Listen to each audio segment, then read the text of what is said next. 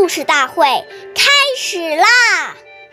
每晚十点，关注《中华少儿故事大会》，一起成为更好的讲述人。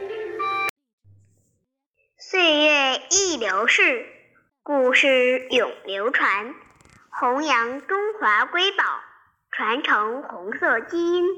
我是中华少儿故事大会讲述人曹子贤。一起成为更好的讲述人。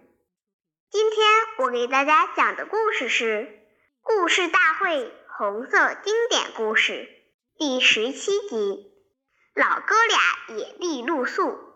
谢觉哉爷爷任西北局副书记，徐特立爷爷是毛主席的老师，延安自然科学院院长。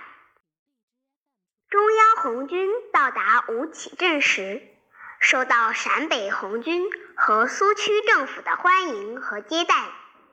当时中央红军进驻镇子的人非常多，所有房间都住满了人，到处都是疲惫不堪、合衣而睡的战士。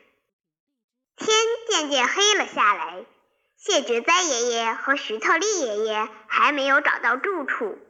为了不增加群众负担，谢觉哉爷爷跟徐特立爷爷说：“今晚咱们老哥俩还是到镇外田野地露宿吧。”十月的陕北高原，月明星疏，寒意阵阵。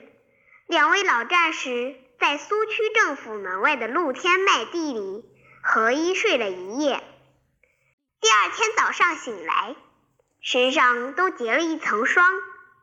谢觉哉爷爷望着碧蓝如洗的天空，摸摸有些潮湿的棉衣，认真地跟徐特立爷爷说：“我刚才想出了一首诗。”他一字一顿地念道：“露天麦地覆棉裳，铁杖围桩系满江，稳睡恰如春夜暖。”天明始觉满身霜。